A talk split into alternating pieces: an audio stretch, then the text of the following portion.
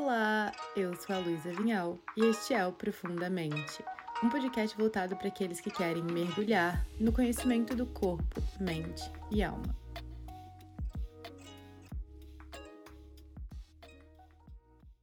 Finalmente resolvi fazer esse episódio.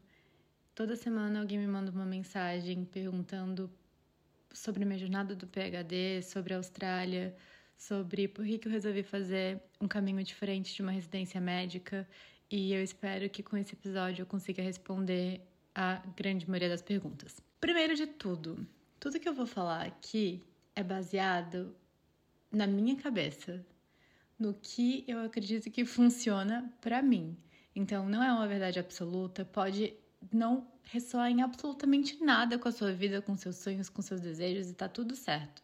Eu sei que quando a gente não tá em um local muito legal mentalmente, quando a gente não tá satisfeito na nossa profissão e a gente vê alguém realizado, que parece estar tá feliz, que parece estar tá seguindo o seu propósito, a gente acha que aquela é a solução pra gente, porque a gente busca, no final das contas, esse sentimento. E pode ser que de fato um outro caminho seja a resposta que você está buscando, ou pode ser que não. Mas eu acredito muito que o grande objetivo desse episódio é te fazer questionar, para que você seja capaz de escolher as coisas que você quer para sua vida e pare de viver a vida em um molde que alguém fez para que você seguisse. Eu penso que assim, se alguma coisa me traz curiosidade, eu só vou realmente saber se eu gosto daquilo ou não se eu experimentar. Por isso que no internato é legal que a gente tem contato, mesmo que seja um contato mais amplo com várias áreas da medicina, e a gente sabe mais ou menos. Você pode até não saber aquilo que você realmente gosta e quer fazer pelo resto da sua vida, porque isso carrega uma super uma, de uma pressão. Mas você sabe mais ou menos aquilo que você não gosta, o que já é muito importante. Eu sabia que eu não gostava de área cirúrgica, eu sabia que eu talvez gostaria de trabalhar em hospital. Tive uma experiência intensa de trabalhar com hospital durante o Covid e vi que não era para mim. Foi muito bom, aprendi muitas coisas, mas vi que realmente não é algo que eu gostaria de continuar fazendo e nem me especializando para trabalhar no hospital. Então eu penso que se uma pessoa quer trabalhar com emergência ou é uma pessoa que tem vontade de trabalhar no hospital, fazer uma residência médica faz todo sentido. Mas, para uma pessoa como eu, que não tem vontade de trabalhar no hospital, que não tem vontade de fazer uma área cirúrgica, que tem interesse em pesquisa, que tem interesse na, de áreas na medicina que não tem ainda nem nome, eu não consigo ver qual que seria o benefício para mim. Mas eu, como eu sempre falo, né? O meu compromisso é realmente com ser uma pessoa melhor e dar o melhor tipo de cuidado para os meus pacientes. Então, se em algum momento eu perceber que não ter uma residência médica está fazendo falta em relação ao cuidado que eu poderia estar tá dando para uma pessoa, vou com certeza considerar isso. Realmente não vejo esse cenário acontecendo. Eu estou bem feliz fazendo meu PhD. Nesse episódio eu vou falar sobre a minha experiência na minha carreira, desde a faculdade de medicina, dos estágios médicos, que me levou a querer uma medicina funcional integrativa, até hoje estar tá fazendo meu PhD aqui. Vou falar também o que, que é um PhD e as diferenças entre um PhD e uma residência médica e o que, que eu estou achando. Eu estou aqui na Austrália tem 10 meses. Eu terminei semana passada de apresentar a minha proposta de PhD do primeiro ano, que é um marco muito importante. Tenho então algo muito claro do que, que eu tô achando, do que, que eu quero para mim, do que, que eu não quero para mim, mas que eu só tô sabendo que eu não quero para mim porque eu tô aqui agora vendo como é que é. Então, espero que eu consiga responder muitas perguntas de vocês e trazer um pouco de clareza nessas áreas que a gente não sabe que a gente não é orientado muito durante a faculdade. Eu acredito que eu posso resumir o porquê eu não quis fazer uma residência médica em três pontos. Primeiro de tudo, porque eu não encontrei nenhum programa de residência médica que pudesse me fornecer o conhecimento que eu estava procurando. O tipo de conhecimento sobre medicina funcional integrativa, de conhecimento que reconhece não só a medicina tradicional, mas também as medicinas ancestrais, que reconhece a possibilidade de trabalhar com nutrientes, com minerais, com ervas, que reconhece medicina preventiva. Eu estava fazendo cursos de profissionais do mundo inteiro, de centros clínicos, mas eu não encontrava nenhum programa de residência médica específico. E os que eu encontrava que me interessavam eu precisaria então de revalidar meu diploma naquele país, então no Brasil eu não encontrei nada. Os que eu encontrei que poderiam ser interessantes para mim, eu precisaria então de revalidar meu diploma naquele país. Então, para você fazer um programa de residência médica em outro país, você precisa de ser médico naquele país. Então, precisaria de revalidar meu diploma antes, que seria uma possibilidade, mas que, enfim, resolvi explorar outras possibilidades. Segundo ponto, liberdade de tempo e de espaço. Eu simplesmente não queria estar tá das sete da manhã até as sete da noite no hospital. Ponto. Assim, sendo bem sincera, não tem certo e errado. Algumas pessoas entendem que faz parte do processo, assim como tem várias coisas muito assim, que eu não gosto, que fazem parte de você fazer um PhD, mas esse era um ponto que para mim é importante. É muito engraçado porque eu sempre tive uma visão assim do que que eu gostaria de fazer em relação aos meus estudos, aos meus, ao meu desenvolvimento de carreira, que parece um pouco com a forma com que algumas empresas funcionam. E para pessoas que não são médicas, que não trabalham com medicina, isso é muito óbvio. Só que para gente que está tão inserido nessa metodologia da medicina do horário, é, tá ali às sete, sai às sete, de metodologia de, dessa. Pensamento do plantão, isso é um pouco confuso. Mas o que eu queria? Eu queria estar inserida em um local para desenvolver a minha carreira em que eu fosse paga, que eu tivesse que atingir metas. E não que eu tivesse que estar ali das 7 às 7 a ser paga por esse tempo. Eu queria ser reconhecida, eu queria que meu mérito fosse reconhecido pela minha produtividade, não pelo tempo em que eu estava ali. E isso para mim é muito importante, né? Então, eu com o meu PhD, como funciona? Eu tenho reuniões periódicas com meus supervisores, a gente estabelece metas das infinitas coisas que eu tenho que fazer. E para eu atingir essas metas, eu posso fazer as coisas na praia, eu posso fazer as coisas das 7 às 7, ou eu posso fazer as coisas uma da manhã, não importa. O importante é que, depois daquele período que eu terminei com os meus supervisores, a meta vai estar cumprida, eu vou estar apresentando para ele o que, que eu pesquisei, o que, que eu atingi, né, o que, que foi feito e o meu resultado. Isso é a forma como eu gosto de trabalhar, como eu sempre envisionei trabalhar e desenvolver minha carreira dessa forma.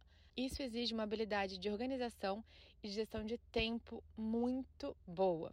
Eu tenho uma bolsa e eu tenho um contrato com a faculdade de três anos, e em três anos eu tenho que apresentar três projetos de pesquisa originais dentro do tema que foi pré-estabelecido. Então, tudo isso me dá uma responsabilidade, uma carga de responsabilidade de gestão maior, mas é assim que eu gosto. Terceiro ponto é o incentivo ao questionamento. Então, eu pela minha experiência em hospital, conversando com vários amigos que estão na residência médica e por ter uma família médica bem tradicional, percebo quanto que muitas vezes os médicos eles simplesmente continuam reproduzindo o que aquilo aquilo que foi ensinado, que é feito no hospital há décadas, sem muitas vezes se questionar se não existem outras formas novas, mais inteligentes, que estão sendo utilizadas em outros locais para ajudar os pacientes, sempre em benefício do paciente. E eu sei que, obviamente, isso não é regra, mas isso muitas vezes acontece. Ou então, quando você questiona um médico que está fazendo exatamente a mesma coisa há 40 anos sobre simplesmente uma nova ideia, uma nova medicação, algo que você leu onde sei lá que seja, ele vai te falar: não existe evidência sobre isso. Sendo que muitas vezes, na verdade, essa pessoa nunca pesquisou sobre aquilo que você perguntou, mas simplesmente prefere manter a posição de eu sou médico todo soberano, eu trabalho com isso há 40 anos, quem é você? Recém-formado para me questionar sobre o que eu tenho feito. Então, dentro do PhD, é um ambiente completamente diferente. Então, é um ambiente que o tempo inteiro você está sendo estimulado a questionar tudo, tudo que você lê, tudo que você analisa. Isso para mim é muito importante, porque entender de metodologia da pesquisa, de estar no meio da pesquisa, de entender como que é feito, como que você recruta paciente, tudo que eu posso manipular ou escolher não manipular e falar, manter a transparência para gerar ciência de qualidade, ter todas essas habilidades para mim é muito importante para que eu consiga de novo dar para os meus pacientes o melhor cuidado possível. O que, que é um PhD? PhD é a abreviação de Doctor of Philosophy. Então, é doutor em filosofia, apesar de o termo filosofia não tem nada a ver com você estar estudando filosofia. O termo filosofia vem de amor ao conhecimento. Então, um PhD é um título acadêmico que ele é dado por universidades a pessoas que tenham realizado pesquisas originais em um campo específico, em uma área específica de estudo. Então, o meu PhD é em saúde cerebral e cannabis medicinal. O mestrado é algo um pouco diferente. Então, o mestrado geralmente ele tem, um, ele tem um grau de complexidade menor do que um doutorado. Então, PhD é a mesma coisa que doutorado, só que fora do Brasil se chama PhD. No Brasil se chama doutorado. Geralmente no Brasil você precisa de fazer um mestrado antes de fazer um doutorado. Fora do Brasil é possível, dependendo do seu currículo, da sua experiência prévia com pesquisa, você ir direto para um doutorado, para um PhD alguns pontos de comparação entre residência médica e um PhD. Então, nos dois você é pago, então da mesma forma como você recebe um salário para você estar tá ali fazendo uma residência, um salário baixo, eu também recebo um salário para estar tá fazendo um projeto de pesquisa pela universidade. Não é muito, nem na residência médica, nem no PhD. Segundo ponto, você na residência geralmente aplica para uma especialidade em um hospital. Então, por exemplo, eu vou aplicar para fazer neurologia no Einstein. Quando a gente está falando de PhD, geralmente você aplica para o pesquisador. Então você tem que entrar no site da faculdade, que foi o que eu fiz. Eu entrava no site de várias universidades, procurava temas que eu tinha interesse, então procurava áreas de neurologia, de neurociência, de medicina integrativa, e aí você tem várias, tem ali sempre escrito o quem é o diretor-chefe daquela área de pesquisa, daí você manda um e-mail para essa pessoa, você manda um e-mail para esse é, diretamente, então para esse pesquisador-chefe, falando que você tem interesse na área de pesquisa, se ele está aceitando novos estudantes para que ele supervisione. Então, depois do meu PhD, eu tenho um título. Quando você tem um título de PhD, independente do meu background, que é em medicina, independente, independente da, minha, da minha graduação, você tem um PhD na área de pesquisa, na área de cannabis, eu consigo diversas e infinitas possibilidades de trabalho diferente, além de outras possibilidades que eu nem consigo conceber agora, que talvez eu que vá criar, então eu não sei o que, vai acontecer. Mas existem muitas possibilidades de trabalho, não necessariamente dentro de uma universidade, também pode ser. Não é algo que me interessa nesse momento, mas talvez um dia eu mude de ideia dentro de, é, de seguir né, uma carreira acadêmica. Para você fazer um PhD, você precisa de ser organizado, assim, é uma coisa que eu, começando com outros estudantes que não são organizados, eles penam. E essa é uma característica que eu desenvolvi há algum tempo para que eu conseguisse lidar com todos os cursos na época de pandemia que eu queria fazer. Eu desenvolvi essa habilidade de ser bem mais organizada do que eu era, por exemplo, na faculdade de medicina. Quando você está fazendo um PhD, você cria o seu próprio horário. Então, você tem um compromisso com a universidade, com o seu orientador da pesquisa que você vai desenvolver um projeto X. Então, eu escolho a forma como esse projeto de pesquisa vai acontecer. Se eu quiser me organizar para que a pesquisa toda aconteça de segunda a quarta e que eu viaje toda quinta, sexta, sábado, domingo, eu posso fazer isso acontecer. Então, o PhD é como se fosse uma escada que você tem que seguir durante todo esse período. E você está saindo do ponto A até o ponto B, da parte de baixo até o topo da escada. Cada passinho, você determina a forma como ele é feita, a velocidade com que ele é feita, o horário com que ele é feito. Um dos primeiros passos quando você está desenvolvendo um projeto de pesquisa é você escrever a proposta desse projeto de pesquisa para ele ser submetido para um comitê de ética, para esse comitê de ética falar: show, vocês não estão infringindo nenhuma regra ética, você pode continuar com o seu projeto de pesquisa se eu quiser escrever esse documento do Comitê de Ética, que me demorou três meses para escrever, se eu quiser escrever ele todos os dias, eu escrevi ele. Mas se eu quisesse, por exemplo, escrever só de madrugada, eu podia fazer isso. Se eu quiser escrever esse documento só durante o almoço ou em horário comercial, eu faço o que eu quiser. E essa liberdade de eu poder fazer as coisas no horário que eu quiser é um dos motivos que mais me atraiu a não fazer uma residência médica, assim, sendo bem sincera. Eu sei que para algumas pessoas isso não importa. No final das contas, eu realmente acabo uh, trabalhando em horários convencionais e acabo trabalhando também final de semana. Quando você está fazendo um projeto de pesquisa, é um pouco como empreender. Apesar de você ter essa liberdade de tempo, se você não se organizar, você vai estar tá trabalhando de seis da manhã até duas da manhã e final de semana. Então, isso daí faz parte também. Eu acho que isso de trabalhar em qualquer horário é algo muito bom se você sabe se organizar para mim é algo que eu amo. Eu não me importo de ter que trabalhar no, num domingo de chuva se segunda-feira eu posso estar na praia meio-dia e que eu posso levar meu trabalho para fazer na praia. E que enquanto eu faço meu PhD eu continuo podendo atender como médica. Então, poder unir esse mundo de continuar sendo médica via telemedicina no Brasil, que é algo que eu Sou muito grata pela experiência durante o Covid que eu consegui aprender bem o que, que era trabalhar com telemedicina. Eu hoje consigo fazer isso, eu consigo continuar atendendo meus pacientes via telemedicina e isso é uma coisa muito boa para nós médicos que o Covid trouxe essa possibilidade e bem mais aceita pelo meio dos pacientes, pelo meio médico, de você atender, de você prescrever via telemedicina. Claro que existem suas particularidades, claro que existe muito bom senso, claro que eu não atendo emergência, mas é, é uma possibilidade de trabalho muito interessante de você poder estar em qualquer lugar do mundo atendendo seus pacientes via telemedicina. Existem algumas plataformas de telemedicina que possibilitam isso. Até eu reunir um número de pacientes e ter uma agenda cheia, como graças a Deus eu tenho hoje, eu atendi durante muito tempo em plataformas de telemedicina, que era clínica geral, ambulatório via telemedicina. Quando você está fazendo um PhD, e eu acho muito, uma das coisas que eu também mais amo, é que as pessoas querem te ajudar, assim, todo mundo é muito colaborativo. Eu também não sei se é porque eu tô na Austrália e aqui as pessoas, de modo geral, já são bem legais e bem colaborativas, mas no PhD todo mundo quer te ajudar, todo mundo quer. Se você tem alguma dúvida, 10 pessoas estão ali prontamente disponíveis para passar horas te explicando até que você realmente entenda.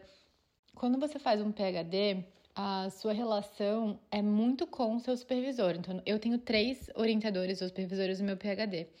E a sua relação com o seu supervisor, o suporte que o seu supervisor te dá, a guiança que o seu supervisor te dá, é essencial para o seu nível de experiência com o PhD. E é diferente de uma residência médica, que, claro, você pode ter alguns staffs que vão ser insuportáveis, mas que não é totalmente dependente de um staff. E o seu PhD é muito mais dependente do seu orientador. Porque você não sabe como que é fazer um projeto de pesquisa nível PhD. Eu sei como é fazer um projeto de pesquisa no Brasil, enquanto eu estou na faculdade de medicina muito menos pressão e complexidade do que tá do outro lado do mundo, em outro país, com outra língua, com outra burocracia, com outro tipo de comitê de ética, desenvolvendo um trabalho científico envolvendo cannabis, envolvendo saúde mental, envolvendo saúde cerebral, então envolvendo projetos caros, então meu projeto é bem caro. Então, tudo isso faz com que o seu suporte e a sua guiança do seu supervisor para te ensinar, porque você não sabe, e tá tudo bem você não saber. É muito importante.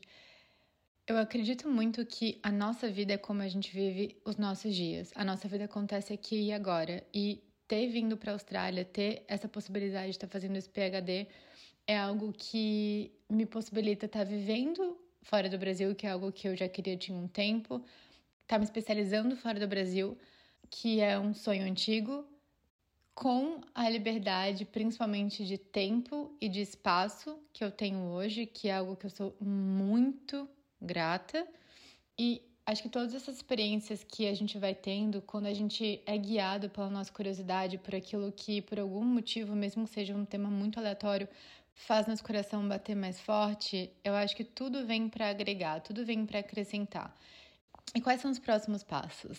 Os próximos passos ainda não estão muito claros para mim, mas o que eu sei é que eu amo estudar, eu amo ensinar e eu amo cuidar de mim, porque cuidar de mim me possibilita estar presente com cada paciente. Estando presente em cada paciente, eu consigo pensar e eu consigo refletir sobre cada caso sobre possibilidades terapêuticas que podem inclusive gerar perguntas para que eu trabalhe na pesquisa. E com essa pesquisa, com tudo isso que eu estou estudando, eu consigo ensinar, então eu consigo agregar para uma educação que seja um pouco mais ampliada, que seja um pouco mais consciente, uma educação que valoriza a saúde mental e o bem-estar do profissional que está ali atendendo, que está cuidando do paciente. Outro ponto também. Quando a gente vê alguma coisa nas redes sociais, assim, quando a gente vê uma pessoa seguindo dentro de uma rotina incrível, dentro de um trabalho que parece ser muito legal, a gente não tá vendo o dia a dia dessa pessoa e parece que é óbvio, mas é importante a gente se relembrar que todo trabalho, todo caminho que a gente vai escolher vão ter momentos muito legais, de muita satisfação, pelo menos a gente espera, né, que isso aconteça, e vão ter momentos que vão ser muito chatos. Então, cabe a você escolher se esse caminho que você está escolhendo, se essa área, por exemplo, da medicina que você está escolhendo, se a parte chata é ok também para você. Existe, e acho que principalmente existia mais, uma visão do médico como sendo aquele que abdicou de toda a sua vida para viver em prol do próximo, então do sacerdócio da medicina. E, de novo, se isso te supre, se para você é isso, você, sua vida é ser médico, também tá tudo certo, tudo incrível, que bom. Para mim, eu amo trabalhar como médica dentro da medicina que hoje me satisfaz como pessoa e como profissional, mas eu entendo que eu sou muitas coisas além de médica e que essas áreas da minha vida também precisam de ser nutridas, desenvolvidas e supridas. Cada um está construindo a sua própria vida. E o que eu quero é olhar para trás quando eu for velhinha e pensar: caramba, eu fui atrás daquilo que eu tinha curiosidade. Eu aprendi a surfar, eu aprendi a fazer cerâmica, mesmo que não bem. Não interessa, eu me possibilitei experienciar várias áreas da vida. E é isso para mim que me supra de modo geral. De poder experienciar de poder me desenvolver tanto ao ponto de conseguir me curar, me trabalhar e poder então trazer essa cura, esse desenvolvimento para outras pessoas. Eu sempre gostei de áreas muito complexas da medicina.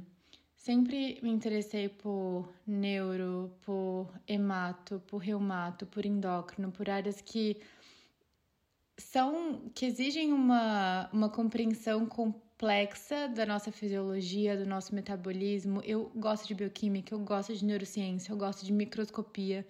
Mas, ao mesmo tempo, à medida que eu fui crescendo, entrei na faculdade de medicina com 17 anos, então muito novinha. À medida que eu fui crescendo, que eu fui experienciando a medicina tradicional, mais eu comecei a me questionar e um outro lado meu começou também a ser trabalhado, que é o lado da espiritualidade, que é o lado da que eu comecei a ter contato mais com o yoga, com a medicina ayurvédica, com a medicina chinesa, com a acupuntura. Então, áreas que me faziam questionar se a abordagem que a gente estava aprendendo na faculdade de medicina e a minha faculdade me deu uma, uma base da medicina tradicional excelente, assim, eu não tenho um A para falar em relação a isso, mas eu comecei a me questionar desde muito tempo, desde o meio da faculdade, se aquela ali era a única opção né? Se será que não existiam então outras possibilidades de tratamento, de abordagem, a vida começou a me colocar em várias experiências que me fizeram amplificar cada vez mais essa curiosidade. Então, eu fiz um estágio de neuro em num hospital de, em uma cidade chamada St. Louis, nos Estados Unidos, e Neste estágio, eu tive a oportunidade de acompanhar um ambulatório de dor. Neste ambulatório de dor, foi a primeira vez que eu vi um painel de autoanticorpos completo, assim, com tudo. E era uma paciente que, se a gente tivesse atendido ela com a bagagem que eu tinha da faculdade de medicina até aquele momento, uma paciente obesa, com seus 30 e poucos anos, depressiva, com dor no corpo generalizada, ela provavelmente teria tido um diagnóstico de fibromialgia, ela provavelmente teria sido prescrita uma medicação para ela, um antidepressivo tricíclico, enfim. E é isso. Ninguém nunca investigaria nada mais. Só que nesse ambulatório de dor, eu comecei a ver que existiam então outras também possibilidades dentro da medicina tradicional. Então existia um outro mundo dentro da medicina tradicional que daí me foi introduzido como essa medicina funcional integrativa. Como, ah, essa paciente não, ela tem alguns sinais, ela tinha alguns sinais de autoimunidade, tinha um histórico familiar, foi rastreado para ela e ela de fato tinha uma doença autoimune com anticorpos específicos contra um tipo de canal específico na célula dela, foi tratada e ela estava se sentindo ótima. E não só ela foi tratada, como eu lembro que foi a primeira vez também que eu escutei um médico falando para uma paciente sobre metais pesados, sobre tratamento para isso, e eu comecei a achar aquilo muito estranho, mas muito interessante, e eu voltei para o Brasil assim já me questionando ainda mais. No internato, eu tive algumas outras experiências que me fizeram ter ainda mais certeza que um caminho tradicional que meus amigos já estavam traçando de estar tá no cursinho ainda durante a faculdade, para prestar a prova de residência, para entrar na residência, para depois você se especializar, para depois você se especializar e depois provavelmente você vai conhecer algum marido ali durante a residência, daí você vai casar e você vai ter filho, e daí é isso aí, daí a sua vida você vai trabalhar no hospital, daí você pode criar um consultório. Essa história não me não me me, me deixava um pouco desesperada, porque eu pensava, tá, mas eu quero. Quando que eu vou poder fazer o curso de culinária que eu quero fazer? Quando que eu vou poder aprender a surfar? Quando que eu vou poder morar perto da praia? Quando que eu vou poder desenvolver outras habilidades e áreas que eu queria desenvolver? Então, parecia que não tinha muito espaço para isso dentro de um modelo ao qual eu tava ali meio que inserida, parecia que era a única opção, né? Não falam pra gente que existiam, existem outras opções. Eu acho que hoje ainda tem um pouco mais de, de conhecimento sobre pós, sobre mestrado, doutorado, etc. Mas quando eu tava na faculdade, ninguém falava sobre absolutamente nada disso. Enfim, uh, durante o internato, a gente atendia pacientes de, em situação de vulnerabilidade social, e uma das experiências que me chamou a atenção também foi uma vez que eu estava num posto de saúde numa cidade chamada Santa Maria e um senhor, ele chegou com uma pressão um pouco elevada e não era uma urgência ou emergência hipertensiva, então de novo, é um esse é um ponto muito importante de falar que eu a medicina tradicional, ela é essencial, ela salva vidas. A medicina tradicional, quando a gente fala de saúde mental, ela é um uma vírgula para muitas pessoas que consideravam um ponto final. Então, assim, a medicina tradicional é excepcional. Ela simplesmente não é a resposta para todas as perguntas. É, e nem é indicada para todos os casos. E nem é indicada sempre. Ou pelo menos não é a única opção a ser indicada. Então, isso é, são alguns pontos que eu não tinha isso muito claro, mas que cada vez mais começaram a ficar mais claros para mim. Então, com esse paciente que chegou com uma pressão um pouco elevada, a médica que estava no posto de saúde, ao invés de já prescrever para ele captopril sublingual, beijo, tchau, não, falou, começou a perguntar para ele o que, que tinha acontecido. Aconteceu alguma coisa? E o paciente começou a chorar e contar uh, que o filho dele tinha entrado numa gangue e que tava as coisas sumindo de casa, que ele não sabia mais o que fazer e a doutora demorou 15 minutos conversando com esse paciente, 20 minutos conversando com esse paciente. Ele foi conversando e a pressão dele melhorou. Claro que esse tipo de abordagem, e isso é uma coisa que eu também converso com amigas minhas que estão hoje num sistema de residência médica, você tem 90 pessoas para você ver em 6 horas.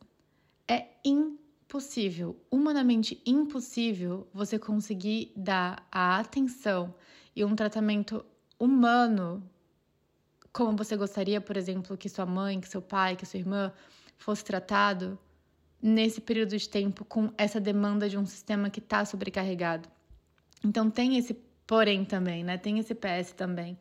E a última experiência que eu tive no internato que realmente me fez ter certeza absoluta que eu não ia fazer residência médica, que eu queria fazer qualquer outra coisa, que eu queria sair do Brasil para me aprofundar dentro da minha profissão, foi que no internato a gente tinha a possibilidade de fazer um estágio eletivo. Então você poderia ficar dois meses, um mês, dois meses, em um hospital qualquer que você queria. E eu tinha vontade de vir para a Austrália. Eu já tinha feito estágios nos Estados Unidos, já tinha achado bem legal, já tinha me interessado, mas eu queria vir para a Austrália. Então eu simplesmente comecei a procurar como você fazer medical elective, né, que seria então um estágio médico no na Austrália. As coisas deram certo. Tinham tudo para dar errado, mas tudo deu certo. Porque a faculdade falou que eu não podia fazer estágio fora do Brasil porque eu precisava de uma de um formulário em português. Eu, tá. É por isso que eu não posso? É, sim, sim, é por isso que você não pode. Eu, tá, traduzi o formulário para português e falei assim: ah, a gente pode colocar. Posso mandar para o médico lá na Austrália em inglês, e daí, assim que ele me respondeu, eu traduzo para português, uma tradução juramentada, e apresento para vocês como, né, prova de que eu fiz o estágio, pode ser? Ah, pode ser, pode ser. tá. Então, no final das contas, eu consegui vir para a Austrália fazer o meu estágio eletivo. E na Austrália, um mundo diferente abriu para mim. Eu tive a oportunidade de. Eu vim fazer um estágio letivo na Austrália em neuro, em Melbourne. Pela primeira vez na minha vida, eu entendi que eu não precisava de fazer uma escolha entre a medicina tradicional e a medicina ancestral que eu estudava, né? O Ayurveda, a medicina chinesa. Eu podia unir os dois eu realmente poderia unir os dois em uma abordagem humana e uma abordagem que fazia sentido para mim como pessoa, que era o tipo de cuidado que eu queria dar para mim, que eu queria dar para as pessoas que eu amo e que eu queria dar para todos os meus pacientes. E eu tive a oportunidade de conhecer médicos excepcionais que eu lembro que eu eu tinha escutado em algum podcast, algum TED Talk antes de ir para a Austrália que quando você encontrar uma pessoa muito inspiradora, você pergunta para ela o que, que você gostaria de saber quando você tinha a minha idade. E eu perguntei para todos esses médicos: você pode me falar uma coisa que você gostaria de saber quando você tinha a minha idade? E uma médica que é a Dr. Amy, que ela é uma neurologista incrível de Melbourne, ela me falou: você pode ser o que você quiser. Você pode ser clínica, você pode ser mãe, você pode trabalhar com pesquisa. Talvez não tudo ao mesmo tempo, mas você pode ser tudo o que você quiser. E eu, thanks, Dr. Amy. Você acabou de me ajudar a declarar a minha vida. Então, eu decidi que eu não queria ser só médica e eu também não queria ser só clínica. Eu amo estudar, eu amo pesquisa, eu amo ensinar. E para mim, esses pilares começaram a ficar cada vez mais claros aquilo que eu queria fazer para desenvolver a minha carreira. Eu sou das pessoas que se formou em medicina no meio da pandemia, em um momento que as faculdades tinham parado, que as formaturas estavam sendo aceleradas para que tivessem mais médicos jovens trabalhando na linha de frente do Covid. Então, basicamente, um dia eu estava no internato no último semestre e mandaram uma mensagem no final da tarde falando que a gente não podia mais para o hospital porque a gente estava durante uma pandemia, que a gente ia ter que aguardar próximas orientações. Algumas semanas depois eu me formei. E naquele momento, assim, eu tava completamente perdida. Porque eu tinha o meu plano de, ah, não, eu vou me formar, daí eu vou para Austrália. Eu não sabia o que eu queria fazer na, que eu queria fazer na Austrália. E eu vou sei lá, estudar lá, daí talvez eu vou fazer minha residência lá, porque a equipe de lá entende que a gente é mais complexo do que só um conjunto de células e vai ser muito legal e eu vou morar na praia, etc, etc. Só que com a pandemia as fronteiras fecharam, fecharam e eu tava completamente perdida, assim, eu tava, caraca, eu não sei agora o que eu vou fazer, eu não sei mais nem se eu quero ser médica. Eu tive um momento assim de que, que eu tô fazendo, o que, que eu tenho que fazer da minha vida, não sei o que, que eu vou fazer, não sei de nada. Daí, eu comecei a simplesmente me dar a educação em várias áreas da minha vida que eu nunca tinha recebido. Comecei a fazer curso de marketing digital, comecei a fazer curso de finanças, de investimento, comecei a fazer curso de desenvolvimento pessoal, de espiritualidade, de meditação. E tudo isso foi fazendo com que eu fosse nutrindo áreas minhas que não tinham nada a ver com a medicina. Assim, durante um tempo, eu não triscava em absolutamente nada de medicina, assim, nada.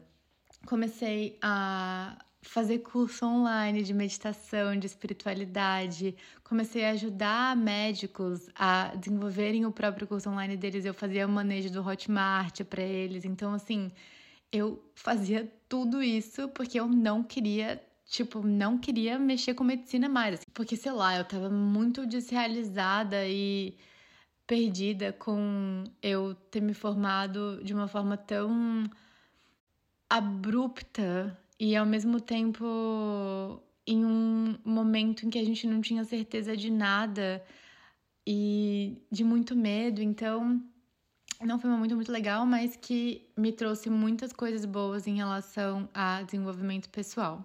Daí eu acho engraçado que quando a gente tem que fazer alguma coisa, essa é a forma como eu acredito. De novo, como eu falei no começo desse episódio, tudo isso aqui é baseado na, na minha cabeça. Não tem certo e errado, de acordo com a fonte, é minha cabeça. Eu acredito que às vezes quando a gente tem que fazer alguma coisa no planeta, a gente vai sendo levada por esse caminho, assim, é, a gente às vezes sai do caminho, mas a gente volta. A, vida dá um jeito de colocar a gente naquele caminho de novo de alguma forma. Daí, algumas amigas minhas, elas estavam criando um Instagram para falar sobre saúde mental e elas precisavam de uma médica para estar tá falando sobre alguns temas e tal, e me chamaram para falar. E aí eu meio que comecei a fazer minhas pazes com a medicina e voltando a ter vontade de estudar a medicina. Eu tava bem perdida assim mesmo, né? Vir para a Austrália não era nem não era uma possibilidade. Aí eu falei, tá, então talvez seja um sinal para eu ir para os Estados Unidos, talvez eu tenha que ir para lá mesmo. As experiências que eu tive lá foram legais, eu acho que eu consigo me desenvolver lá como profissional, acho que tem coisa legal ali para mim aprender. Daí eu comecei a fazer um cursinho médico, o nome é Doctors in Training, é DIT, de pré-residência nos do Estados Unidos, pré aquela as provas de residência nos Estados Unidos que se chamam USMLE. Então são vários steps e aí era um cursinho pré o primeiro step. E eu achei demais assim. Eu, nossa, muito legal. Caramba, eu tinha esquecido tanto que eu amo estudar isso. Mas ao mesmo tempo eu achava muito legal, mas ainda não era aquilo assim. Eu nem cheguei a fazer o step one e porque eu comecei a procurar sobre curso de medicina integrativa. Daí eu pensei, tá, já que a questão agora é estudar online, porque antes da pandemia eu nem concebia a possibilidade de fazer nenhuma formação online, mas eu já estava fazendo tantas coisas online, estava sendo tão legal para mim, que eu pensei, não, vai ser, vai ser isso mesmo. Vou começar a procurar curso de medicina integrativa online. Daí eu achei um que eu achei super legal, que é o IHP, que é Integrative Health Practitioner, que ele é conduzido por um naturopata. Esse curso ele tinha, ele abordava a saúde de uma forma bem integral, bem como eu queria ter estudado mesmo. Abordava nutrição, que eu não tive na faculdade de medicina, abordagem de exercício físico, uh, de mentalidade, de estresse, de suplementação, de manejo de desbalanço hormonal, de uh, metais pesados, toxinas ambientais. Então, tudo isso eu achei muito interessante quando eu vi a matéria do curso. Tá, é isso aqui que eu tô procurando mesmo. Eu não sei nada sobre isso, mas eu quero aprender. Mas eu lembro que na época era um valor muito alto. Eu tava fazendo uns trabalhos assim, como eu falei, umas coisas de marketing, umas qualquer coisa que eu queria fazer na época que eu não queria mexer com medicina, eu não tava trabalhando como médica. Não queria tra trabalhar em hospital. E eu falei, ah, não, não vou fazer isso aqui não, não queria pedir para minha família. É, então eu simplesmente deixei para lá. Daí tá, eles mandaram um e-mail falando que eles iam abrir cinco vagas para estudantes que tivessem interessados na bolsa, é, que a gente tinha que gravar um vídeo falando por que, que a gente queria fazer essa, esse curso.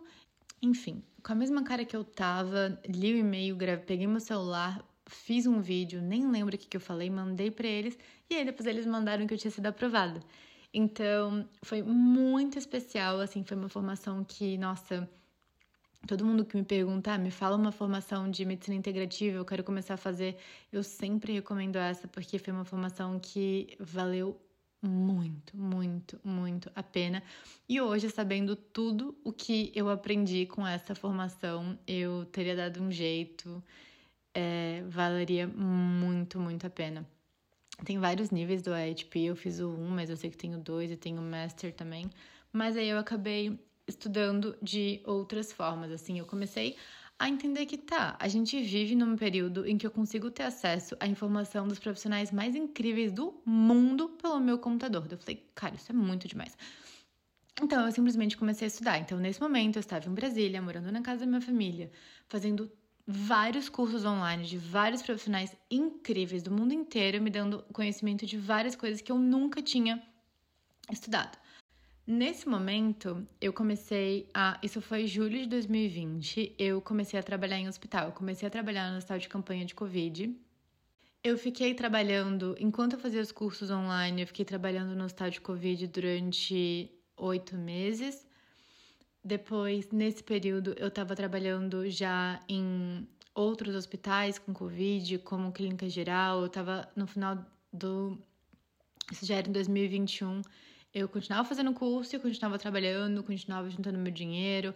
Comecei a trabalhar nesse período também como na telemedicina, né, que foi muito bom para mim, porque eu comecei a aprender sobre assinatura digital, aprendi sobre as diferentes plataformas, aprendi sobre o que é ético e o que é legal dentro da telemedicina. É, tudo isso foi muito bom para mim. No começo de 2021, eu estava trabalhando na UTI Covid, já com paciente mais crítico. Estava fazendo meus cursos online ainda, estudando.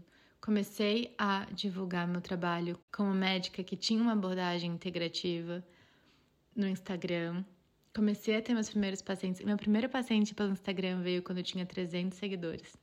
Aí eu, tá, agora eu tenho dinheiro já pra ir morar onde eu quero. E nesse momento um, tive experiência muito, muito ruim no, num hospital, quando eu tava trabalhando na UTI na última vez. No último dia que eu pisei no hospital, eu tive uma experiência muito ruim. Tinha um, um menino na. Ele não era meu paciente, mas eu passei a noite inteira ajudando a médica que estava responsável por ele a manter ele estável. Ele é um menino da minha idade que tinha um câncer de.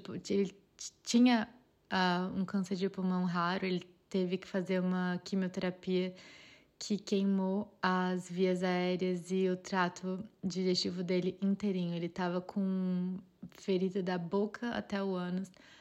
E eu lembro que a gente tentando manter ele estável durante a noite, ele começou a sangrar e a família estava ali junto e a família ficava perguntando e a gente tentando estabilizar, e aquele barulhinho do pi, pi, pi. Eu achei aquela experiência para mim. Ele ainda viveu umas duas semanas, depois ele chegou a falecer. Mas essa experiência para mim, assim, essa noite para mim, eu lembro que eu cheguei em casa e eu prometi para mim mesma: eu não vou mais pisar no hospital durante um ano. Não é para mim. Assim, tive uma experiência incrível, ajudei muita gente, desenvolvi minhas habilidades como clínica geral. Ter trabalhado no hospital de campanha me deu uma bagagem de ter trabalhado com médicos muito bons, uma bagagem da Infecto, um, de estar tá trabalhando ali dentro de um hospital, de estar tá conversando com equipe, de ter essa conversa com equipe é, multidisciplinar, de fisioterapeuta, de enfermagem, de psicólogo, de assistente social, mas não é para mim. Assim, eu preciso de dar um tempo assim de hospital, vou ficar só na telemedicina, vou procurar alguma clínica talvez que eu possa atender. E eu decidi que eu ia comprar uma passagem para ficar um mês em Floripa. E aí eu comprei essa passagem para ficar um mês em Floripa e aí eu comecei a viver a vida da medicina integrativa que eu estudava no meu curso, porque antes quando eu estava trabalhando na UTI, COVID, eu trabalhava mais de 80 horas por semana eu tomava muito café. Na verdade, minha alimentação era baseada em café e pão de queijo. Eu tava bem inflamada, assim, bem inflamada mesmo, assim, com 10 quilos a mais que eu tenho hoje, literalmente. E ansiosa, agoniada, sem conseguir dormir direito, deitava na cama e ficava escutando pi, pi, pi da UTI. Então, cara, não é para mim, assim, de novo. Se isso é para você, eu admiro muito, eu acho muito incrível. A gente precisa de médicos, de profissionais da saúde que gostem, que tenham prazer, que se sintam satisfeitos em absolutamente todas as áreas da medicina. Tradicionais, integrativas, mas para mim não é. Então, assim, compartilhando a minha experiência, eu fui para Floripa. Em Floripa, eu Comecei a conversar um dia muito aleatoriamente, comecei a conversar com o namorado de uma amiga, ele tinha uma clínica, me chamou para trabalhar nessa clínica como médica integrativa. Na época eu trabalhava muito, eu falava no meu Instagram e eu gostava muito de estudar doença autoimune, eu lia muito sobre doença autoimune.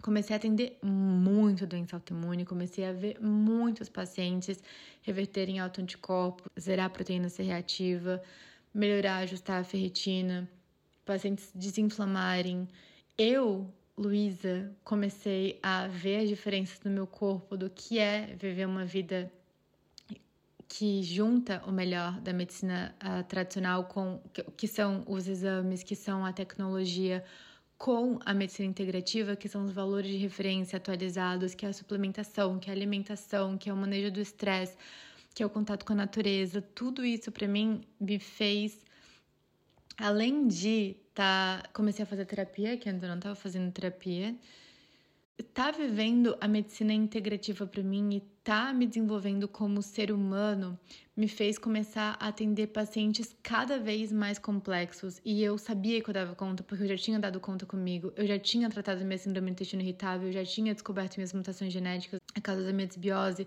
da minha um, do meu supercrescimento bacteriano, de supercrescimento fúngico, eu já tinha entendido isso, já tinha tratado isso. Então eu sabia que agora eu estava apta para tratar cada vez mais pacientes mais complexos. E a vida foi simplesmente trazendo essas oportunidades para mim. E a Austrália ficou ali de stand-by. A minha vontade de fazer uma especialização fo fora ficou ali quietinha. Eu continuava fazendo curso online. Um, comecei a fazer a um, formação de medicina funcional integrativa pela Academia Brasileira de Medicina Funcional Integrativa com o Dr. Vitor Sorrentino. Eu amava a minha vida de Floripa. Eu amava as clínicas onde eu trabalhava, as pessoas com quem eu trabalhava, minhas amigas, as, os locais onde eu comia, as aulas que eu fazia de yoga, de surf.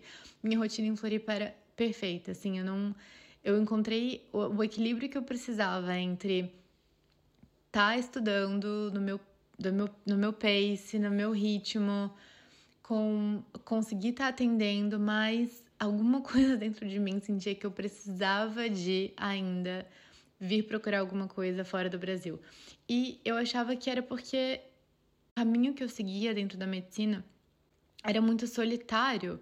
Eu não conseguia muito debater com outros médicos, assim, eu falava com alguns que eu conhecia pelo Instagram, pouquíssimos que eu conhecia pessoalmente, a gente conseguia conversar sobre alguns pacientes, eu conseguia, a gente conseguia compartilhar, a gente conseguia aprender junto. Mas não tinha muito isso. Então eu tinha ainda uma vontade de fazer uma especialização fora, de continuar meus estudos fora. E as fronteiras da Austrália ainda estavam fechadas, eu comecei a estudar sobre cannabis, eu tinha vontade de estudar sobre outras coisas. E quando as fronteiras da Austrália abriram, eu pensei, eu quero ainda isso, eu quero ter essa oportunidade de estudar fora. Eu não sabia o que, que eu ia fazer. Não é como se na minha cabeça eu tivesse sonhado com fazer um PhD. Eu falava, eu falo que é como se eu tivesse pedido, ficava pedindo para Deus manifestando nas luas novas um fusquinha e Deus estava preparando para mim uma Ferrari conversível, que foi literalmente o que aconteceu. Então eu comecei a desenvolver meu currículo. Eu comecei a entrar em contato com várias pessoas do mundo inteiro que já tinham feito é, residência ou mestrado fora do Brasil, que já tinham feito qualquer coisa fora do Brasil. Entrei em contato com todo mundo, pedia dica, pedia informação. Comecei, desenvolvi meu currículo, fiz um currículo nos moldes daqui, é, nos moldes internacionais. Fiz o um modelo de e-mail perfeito, que era o um modelo que me fez ser aceita para vários estágios internacionais durante a faculdade. Eu desenvolvi, eu adaptei ele para um PhD, eu adaptei ele para uma pós-graduação eu comecei a mandar e-mail para vários profissionais, vários profissionais. Mas eu pensei, cara, eu amo a minha vida de Floripa. Eu não consigo me imaginar mais morando fora da praia, porque eu acredito que tudo também que a gente vai vivendo, todas as experiências que a gente vai tendo, vão ensinando pra gente as coisas que a gente quer e as coisas que a gente não quer. E ter morado perto da praia, estar tá vivendo a vida em uma cidade de praia, para mim fez tanto sentido que eu pensei, não tem mais como eu ir para uma cidade com uma oportunidade incrível, mas que, sei lá, vai ser em Londres, em Paris, uma coisa que simplesmente não ressoa mais tanto comigo. Eu gosto de uma cidade pequena, não tenho, pelo menos média, não tenho vontade de morar numa cidade grande. Eu gosto de morar perto da praia. Para mim, eu valorizo muito segurança, então eu comecei a mandar e-mail para vários profissionais e universidades no Havaí, na Califórnia na Austrália. Vários, vários, vários falaram que não, que não podiam, que não estavam recebendo estudantes, é, que estavam cheios, ou vários também não me respondiam, e alguns me responderam. Então, eu fiz várias entrevistas, né? Eles respondem, eu, eu pedia, eu pedia pra gente conversar via Zoom. Vários me responderam, fiz algumas entrevistas, alguns me falaram no projeto de pesquisa deles que eu poderia participar, tipo, tinha, tinha um cara que estudava a microbiota de. Um, que estudava microbiota de macacos. E aí, meu papel ali teria que ser de coletar o cocô do macaco e de. Eu, ah, entendi, assim. Então, Existem várias possibilidades de, de projeto de pesquisa e você só vai saber quando você estiver conversando com a pessoa ali o que, que realmente ela faz. Eu falei, ai, cara, quer saber de uma coisa? Não. Eu acho que vou deixar isso pra lá, vou continuar fazendo meus cursos, continuar vivendo minha vida.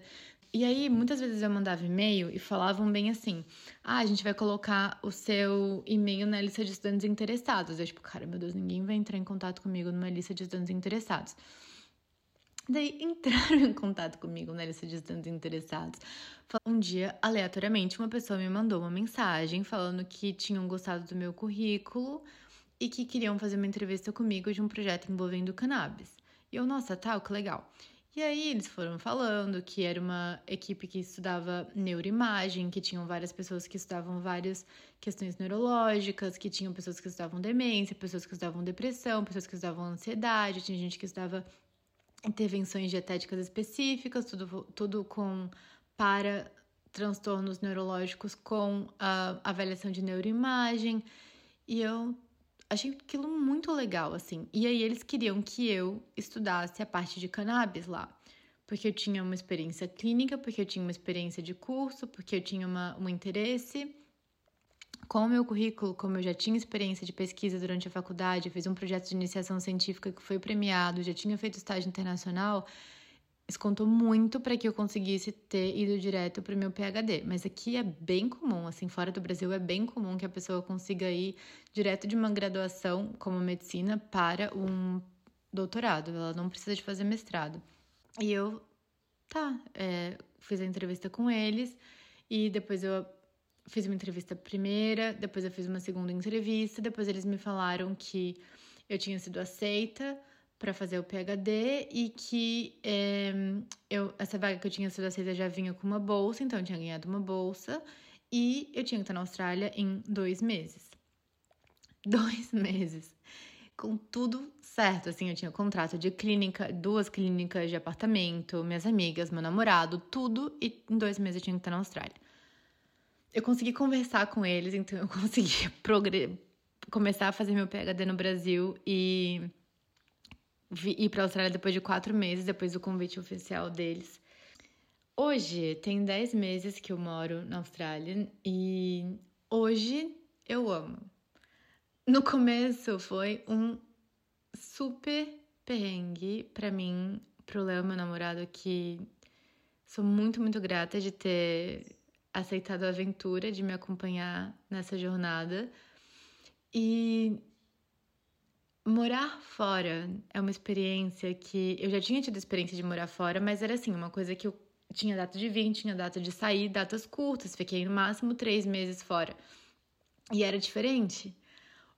Hoje tá aqui realmente pensando em construir uma fase da minha vida que eu não sei quanto tempo vai durar, que esse projeto de pesquisa com uma outra cabeça, né? Como adulta, é muito diferente. Hoje eu estou estruturando uma mentoria que eu quero dar todo o suporte para estudantes de medicina, médicos e profissionais da saúde, de modo geral, que tem vontade de ter essa guiança maior no caminho integrativo e que tem vontade de fazer estágios, pós-graduação, mestrado, doutorado fora do Brasil. Se você tem interesse, me manda uma mensagem no Instagram que eu entro em contato com você quando essa mentoria estiver disponível. Eu quero que seja uma mentoria para poucas pessoas, para que eu quero poder dar realmente esse suporte e dar tudo passo a passo template de currículo, de e-mail, de resposta que eu não tive, que eu tive que ir correndo atrás de vários profissionais do mundo inteiro para conseguir me dar essa base. O objetivo dessa mentoria é de dar uma base e um suporte para otimizar muito as suas chances de conseguir ter experiências fora do Brasil que valem muito, muito, muito a pena. Eu tive a sorte de poder contar com pessoas do mundo inteiro, que cada um foi me dando uma ajuda até eu encontrar. Acredito que uma fórmula que me possibilitou fazer alguns estágios fora do Brasil, ter sido aceita para alguns PHDs na Austrália. Então, eu acredito que tem coisa boa aí e que eu posso ensinar isso e que é algo que pode agregar.